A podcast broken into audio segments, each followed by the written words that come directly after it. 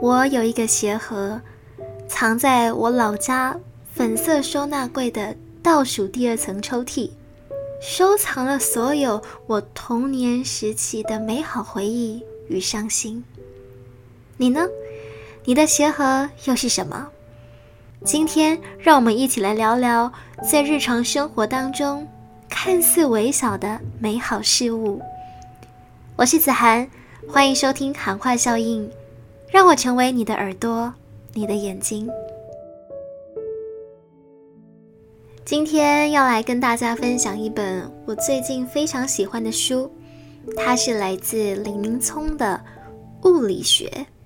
那你一听到物理学这个名字，一定会想说：哇，难道是物理、化学、生物的那个物理吗？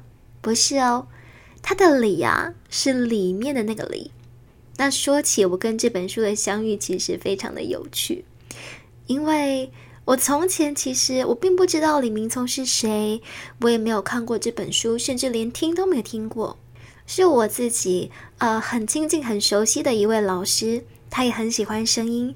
老师说他在书店无意间翻起了这本书，他当时只是看了一章，他就下定决心要买。但是那个时候刚好身上没有带钱，所以就没有买下去。然后我一听到，我就想说，好，那我要跟着一起买，有点好笑，有点盲目哦。但我就相信我们老师的品味。据他的说法是，他想要透过这本书来看看人家到底是怎么生活的。那讲到这里，先来跟大家简介一下李明聪，他到底是谁？他呢是英国剑桥大学国王学院社会人类学博士，其实呢就是专攻人类学、社会学一位当代很知名的学者。那说起我对他比较深刻的印象，是他在公视。有主持一个节目，叫做《我在市场待了一整天》，同时也得到了电视金钟，我记得是两个奖项吧，一个是最佳生活节目奖，一个是节目创新奖。在我开始认识他之后，我就慢慢的去搜索关于他所做的一些作品，其中我看到了一篇很令我印象深刻的报道。不知道大家对于现在这么匆忙的生活，你是怎么看待的呢？他说啊，曾经有个年轻学生告诉他，每天被太多的知识轮番轰炸，反而觉得生活乏善可陈。那他强调，即便努力的去跟上流行时事，但如果这个议题没有办法被深化，那也几乎没有用。所以他也点出，当资讯越快速的更迭。人们反而缺乏专注与耐心，更渴望静定感，安静的静，安定的定，静定感，暂时从繁忙的日常抽离。而其中他就提到了，阅读就是最好的方式，同时也能提升自我深度。说到这，我就想起我在广播配音社教我的学生的时候，我就问我的孩子们。我说你们喜欢看书吗？其实听 podcast 也跟看书很像，在你读书读累的时候，在你通勤不知道该做什么的时候，那我想 podcast 也许是你很好的选择。于是呢，子涵的 podcast 就希望可以帮大家去阅读更多的好书、好音乐、好电影，或者是好作品，或是汲取一些我觉得关于社会上时事很棒的东西。借由我的嘴巴来说给你听。当时我就对于李明聪老师的这个观点很被打动。的确，在现在人家都说科技日新月异的时代，好像生活当中的一切事物都变得如此的理所当然。就比如说，今天我用信用卡刷卡很理所当然。今天我只要去便利超商买个东西，我就可以取得食物，这件事情很理所当然。似乎生活当中，比如说像拍照啊，像写东西、写笔记啊，这些东西都变得很 easy 的时候，我觉得反而它会失去一些，也许耐人寻味，也许让我们真正脱离。屏蔽掉，去排除掉外界的干扰，让自己真正好好的静下来的那个状态。我觉得这是现代社会当中很可怕的。所以今天这一本物理学呢，它其实就是针对生活当中的一小项事物，就比如说，它将其中分为十个目次、十个章节，有包括影像之物、声音之物、饮食之物、装扮、居所、行旅、秩序等等，共十项，像是 T 恤。纽扣、口红、手表、书架等等这些东西，都可以借由一个物件来描述他对于这个世界的价值观，联想到了人与人之间的关系与文化，以及回想起自己过去也许对我们的生命当中很重要的记忆。而目前这本书，我其实大概读了五分之三。还没有读完，我想先选两篇来跟大家分享。而在我真正读完之后呢，我再精选两篇来跟大家分享。而剩下的呢，就由各位可以到书店亲自去购买、拜读这本书了。第一篇我想要分享的这个叫做软片，不知道现在正在收听的各位，你们有经过底片相机的年代吗？应该有吧？我记得我的听众就是，哇，那个族群横跨非常广哦，从十五岁到五十五岁都有，就是就我之前所认知到的。我相信在场的各位应该都有经历过底片相机那个年代。我还记得在我很小的时候。我每次回家的时候，我都很喜欢去翻我们家的相片柜。那其实是一个塑胶做的长方形箱子，然后一打开啊，因为过去我们都是用底片相机拍完一卷一卷去照相馆把它洗出来，然后再放到相片本里面。我还记得我很小的时候啊，我爸买了一台黑色的，但我不知道牌子底片相机。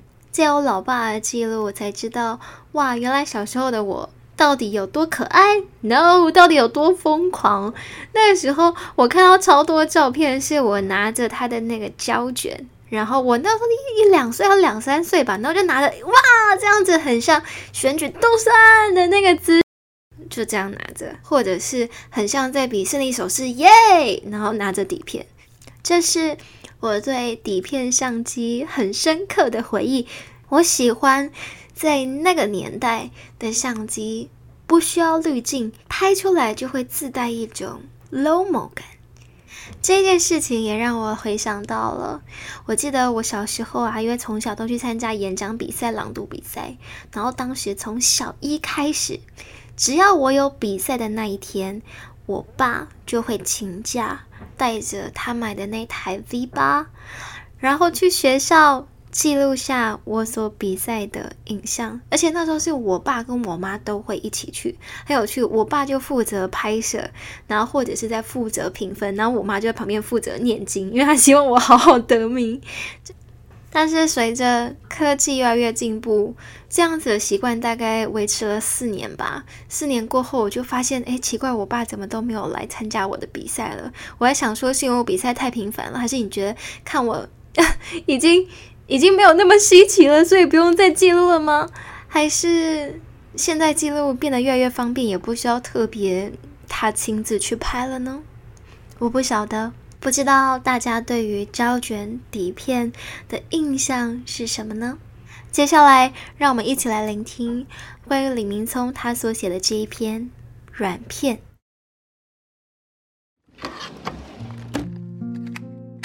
在老家发现了几卷尚未使用的软片，有自英国用剩带回的艾克发彩色正片，和在日本买的柯达黑白片。全都过了保存期限，暂时搁在书桌上。我犹豫着该如何处理。遥想彼时，我们从十五厘米宽的小窗口聚精会神的手调对焦，相机里的软片以最小的空间试图纳入最大的氛围。这样的凝视意味着一种伊比鸠鲁式的节制与取舍。人们得先有一定程度的禁欲，才能拥有接续不断的幸福感受。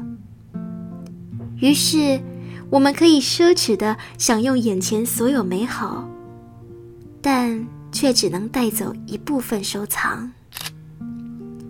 对焦不仅是选择对象，更要牢牢的固定对象。这个在几秒之内完成的犀利动作，就像法国小说家菲利普·图森在照相机的精准比喻，像是拿一枚针钉在活着的蝴蝶身上，是为了让此一对象物永远栩栩如生。那些越是凝缩定格的影像，越能提供丰富的在线想象。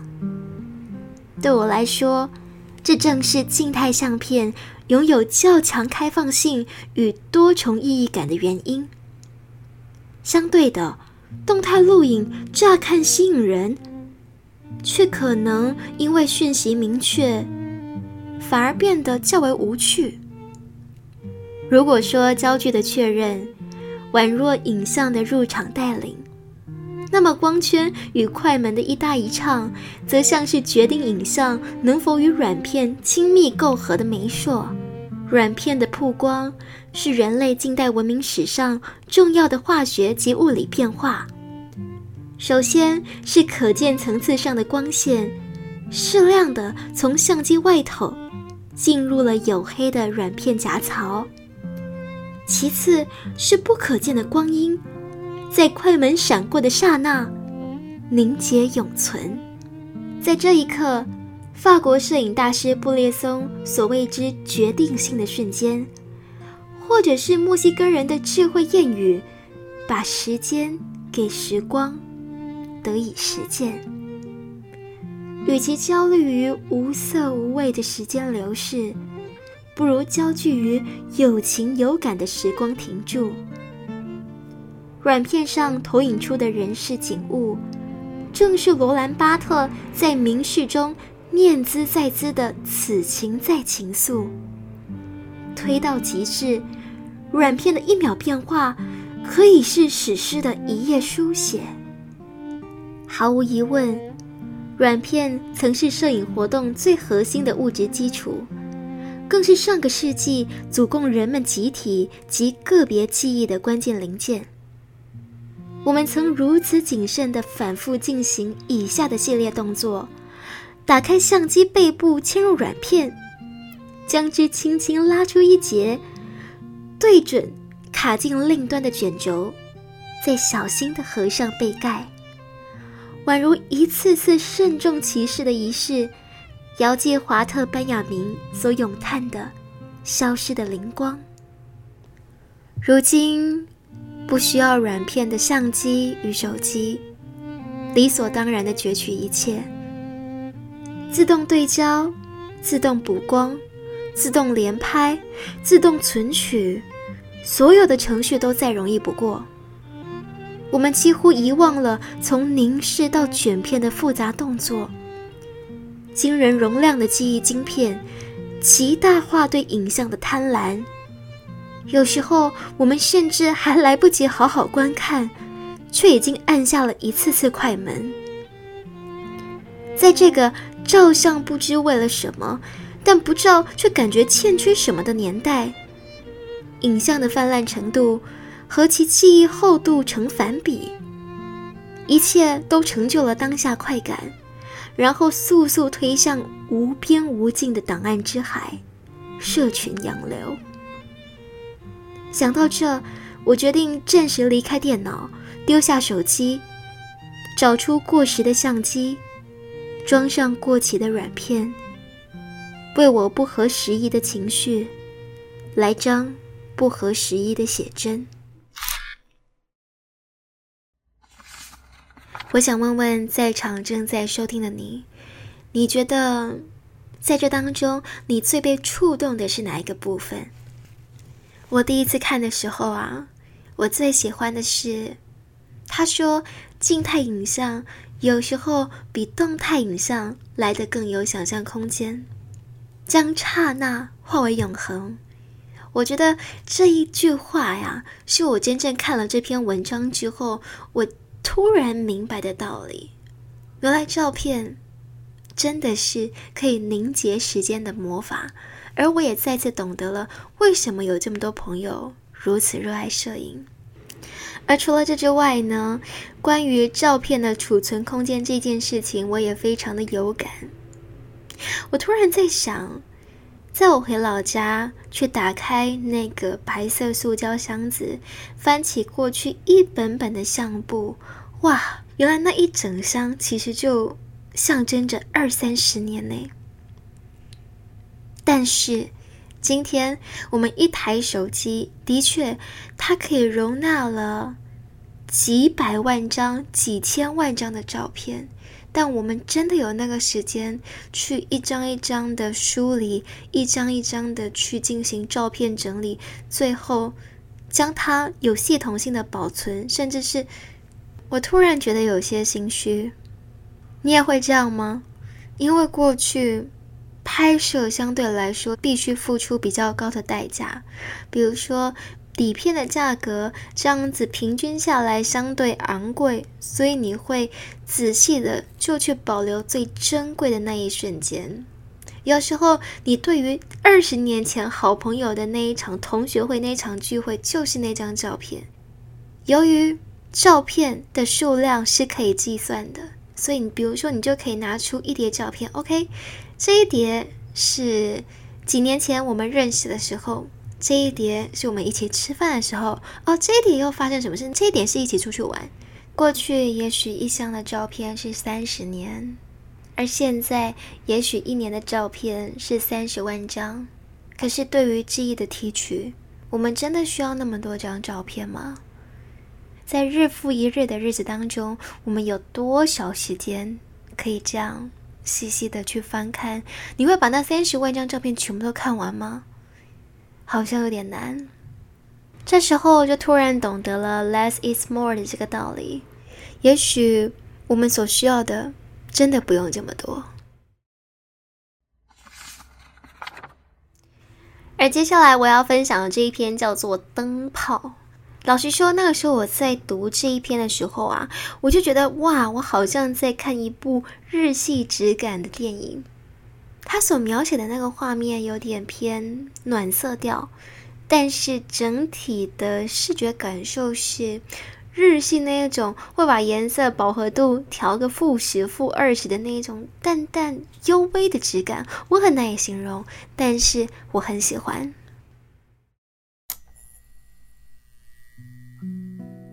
灯泡，李明聪。深夜返家，打开门时，我并不会按个开关，啪一声的就把悬挂于天花板上的大灯点亮。总觉得灯若以过快的速度和过亮的明度，瞬间就溢满整个空间，对才刚由外转内穿梭过渡中的身体而言。其实有种难以解释的推破不适感。踏进室内，我喜欢先只开玄关的小灯，这样就足够了。泛着米黄色的幽微光线，像老派电影的淡入技法，不疾不徐地通过自身渗入屋里。我一边卸放衣物，一边才渐次点亮立灯。桌上的台灯，甚或柜里和书本依傍着的饰灯。这样的时刻，就像达达主义代表人物之一查拉的诗句，一种缓慢的谦逊穿越了房间，进入了宁静的掌心里的我。没有日光灯管过于喧嚣的明亮，略为粗暴的通过一切。房里的静谧被一个接一个开启的灯泡。幽微的组句，定位。刚从外面世界回返此处的我，其实不急着看清楚，因为这里本就属于暗暗的私密。不大而简朴的日常空间，因着灯泡亮度、发光位置，以及我点名它们的顺序，就会产生层次化的明暗差异。记得十多年前看过越南导演陈英雄的电影《青木瓜滋味》，至今仍让我印象深刻的，竟是那反复出现在西贡人家里，随处点起或关掉小灯的琐碎动作，及其切换出的光影情绪。其实小时候家里根本不是这样的照明感觉。父亲是相当务实而经常被母亲抱怨缺乏情调的人，他总是固执地说。又不是西餐厅，干嘛搞得暗暗的？因为觉得使用灯泡的美术灯过于昏黄，所以在天棚安装照明均匀且视线较好的日光灯就成了唯一的选择。正因此，坚信白光灯管比黄光灯泡好的父亲，几年前去英国探访我时，就显得不太习惯。根据日本建筑大师。卢原义性的解释：冬季漫长且日照时间较短的欧洲北国，既无法期待自然的透射光，也鲜少采用模拟白昼。根据日本建筑大师卢原异性的解释：冬季漫长且日照时间较短的欧洲北国，既无法期待自然的透射光。也鲜少采用模拟白昼、吸于棚顶的荧光管，绝大数家庭都是透过灯泡做的反射光照，营造较为封闭而温暖的氛围。或许，相对于日光灯如此显而易见的要破除黑暗，灯泡的柔和光照，反倒像是一种要融入于寒夜的温柔谦逊。我逐渐发现自己之所以会喜欢灯泡，与其说是它给予照明，不如说它也同时照暗。当我点亮一盏灯，诱惑我进入的其实是一旁的夜。幽暗之影不是外放之光的对立，而是它内在构成的一部分。波特莱尔在题为《凌晨一点》的文章曾写道。终于可以使自己沉浸在这昏暗之中。彼时，他坐于桌前，明明就着亮光写作，但却说沉浸在昏暗。看来，孤灯并未照亮，而只是投射它孑然的阴郁。波特莱尔的年代，电灯尚未发明，但如果他生于此刻，容我戏谑的猜想。他应该也是习于昏黄灯泡而害怕日光灯照吧？学着从浓淡的阴影中发现美，进而创造阴影，成为美学上的享受。相对于波特莱尔对幽暗的爱恨交织，日本文豪古崎润一郎在《阴翳礼赞》中毫不保留地赞颂暗之美学，比如他说：“传统的黝黑漆器。”绚烂的实惠细节，暧暧内含光，非得在明灭如夜之脉搏般的反射照明，才能赏玩品味。笔行至此，天色竟已渐白。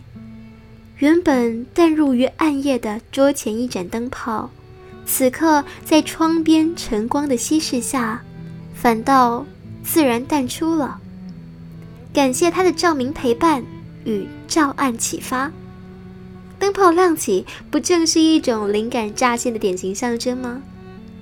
现在我必须让它跟我自己一同关掉休息。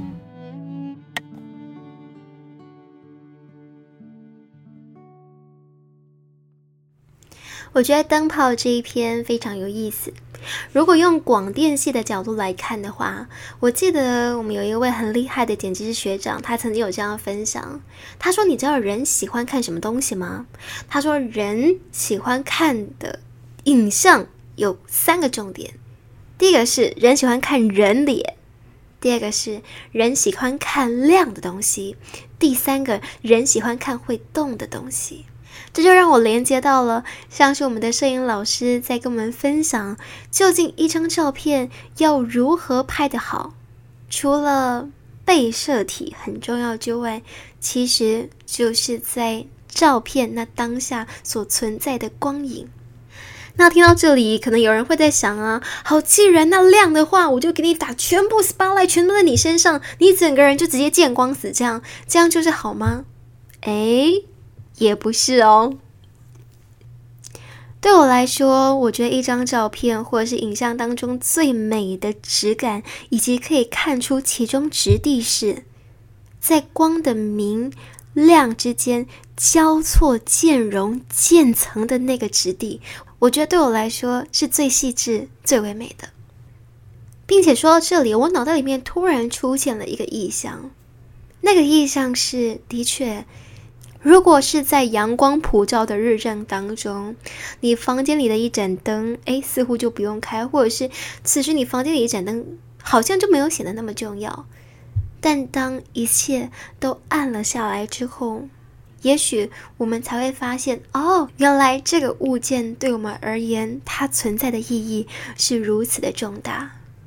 有些事物在光明的时候消失，但是在黑暗的时候出现。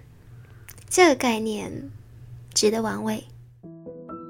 以上是我分享的李明聪老师《物理学》这本书里面前半部的两篇文章。其实有其他文章，我觉得也很棒，但是我精选了我最喜欢的两篇。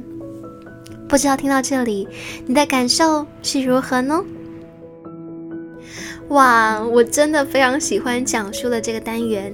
那如果你也跟我一样，请你在底下留言告诉我，以及跟我说说你想要听我分享哪一本书吧。感谢各位的支持，如果你喜欢的话，哎，记得分享给你身边的朋友。你可以跟他说，在这里听得到书籍，听得到电影，又听得到时事，又听得到很多很多一个大四学生对于世界的观点。那你如果不知道该怎么形容的话呢？据我朋友的说法，他就说，你就跟人家讲你的 podcast 很疗愈就好了。我说好，对，就是疗愈。其实我觉得我 podcast 也有点像是我的日记，这里面收录了我所喜欢的所有东西，把全部我觉得很棒的都说给你听。再次感谢大家收听今天的喊话效应，我是子涵，我们下次见喽，拜拜。